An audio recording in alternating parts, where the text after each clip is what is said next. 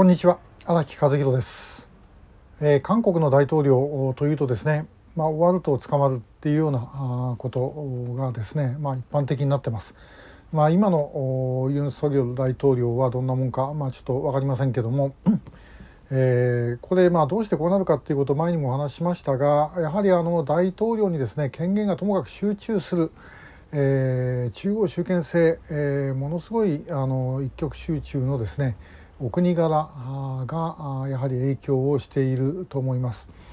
あの我々学生の頃ですねその朝鮮半島問題の一つのもう定番的な参考書だった本にですねグレゴリー・ヘンダーソンというアメリカの学者さんの書いた、えー、朝鮮の政治社会というのがありました。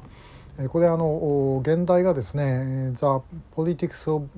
Voltex」えー、渦巻きの政治学っていうようなそういう渦巻きの政治っていうのかな、まあ、そういう内容のもうまさにそういうこう渦巻きの中心に向かってもう全てのものがあの集まっていくっていう、まあ、そういう分析だったんですね。で、えーまあ、本当にそうだと思います。でもともと李朝の時代からですねこの朝鮮っていうのはあの中央集権であって、え地方に権力があ、まあ、ほとんどなかったと。えですから地方にはまあ役人が派遣されていって、えそこでまあどれだけあの金儲けてでそれを賄賂にしてで中央に戻るかっていうことがですねあの最大の関心だったと地方で、え、まあ力を貯めると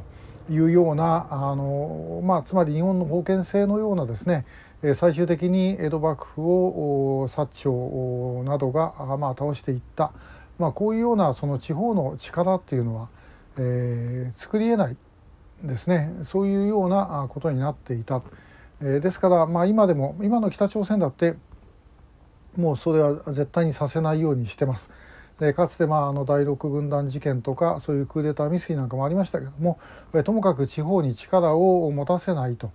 いうふうにしてきたわけですねだから今でもやってる争いというのは、まあ、大喧嘩してますけども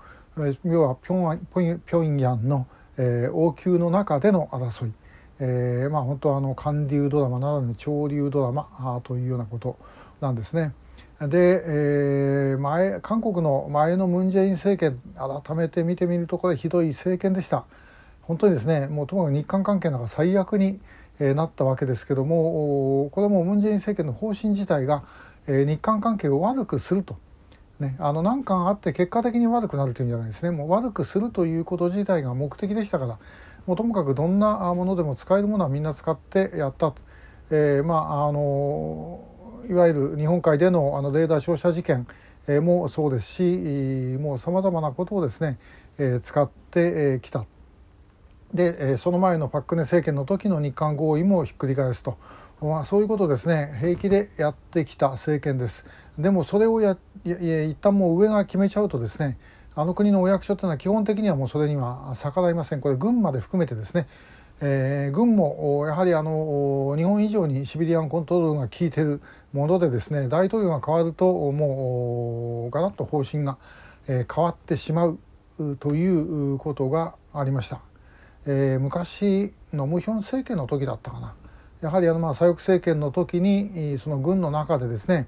えー、上官にタメ口を聞く部隊が民主的ないい部隊みたいなことを表彰されたかなんかそんなことがあったような気がします。えー、というほどですね変わっちゃうんですね。まあ、日本でもねあの戦前えー、政友会と民政党の争いの時はですね政権が変わるともうなんかあの地方の、えー、警察署長までみんな交代になるっていうことがあったそうなんで、えー、あまり人のこと言えないかもしれませんけども、まあ、でも韓国はあもう本当にあの非常に激しいですだから、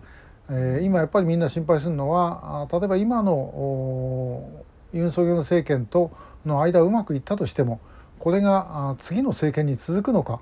ということなんですよね。えー、もう4年後には新しい大統領になるわけで、えー、そうなった時にですねその大統領があの引き継いでくれればまだいいけども私全部ひっくり返されてですねあのムン・ジェインの時みたいに、えー、なってしまったらどうしようとこれはもう日本の側で、えー、絶対にもう抜きがたい、えー、不信感がです。だからこの点は我々も絶対にですねそこで譲歩したり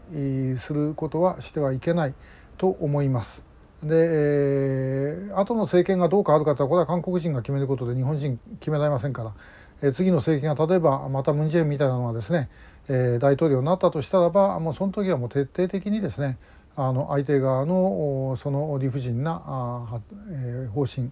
についてはあの対決姿勢を示すと。いうことが必要なんではないだろうかと思いますもちろん今の政権だって、え、またどっかでですねもちろん韓国の政権ですから日本の政権じゃないんでね、え、韓国の政権ですからまた向こうの都合で、え、変わることだって当然あり得ることだろうというふうに思いますでその時にこっちが、え、右往左往しちゃいけないんでこっちはもうやはりもう絶対に基本をですねあのまあ変えてはいけないね、えー、ということにともかく尽きると思います。えー、あちらはもうその変えないと生きてこれなかった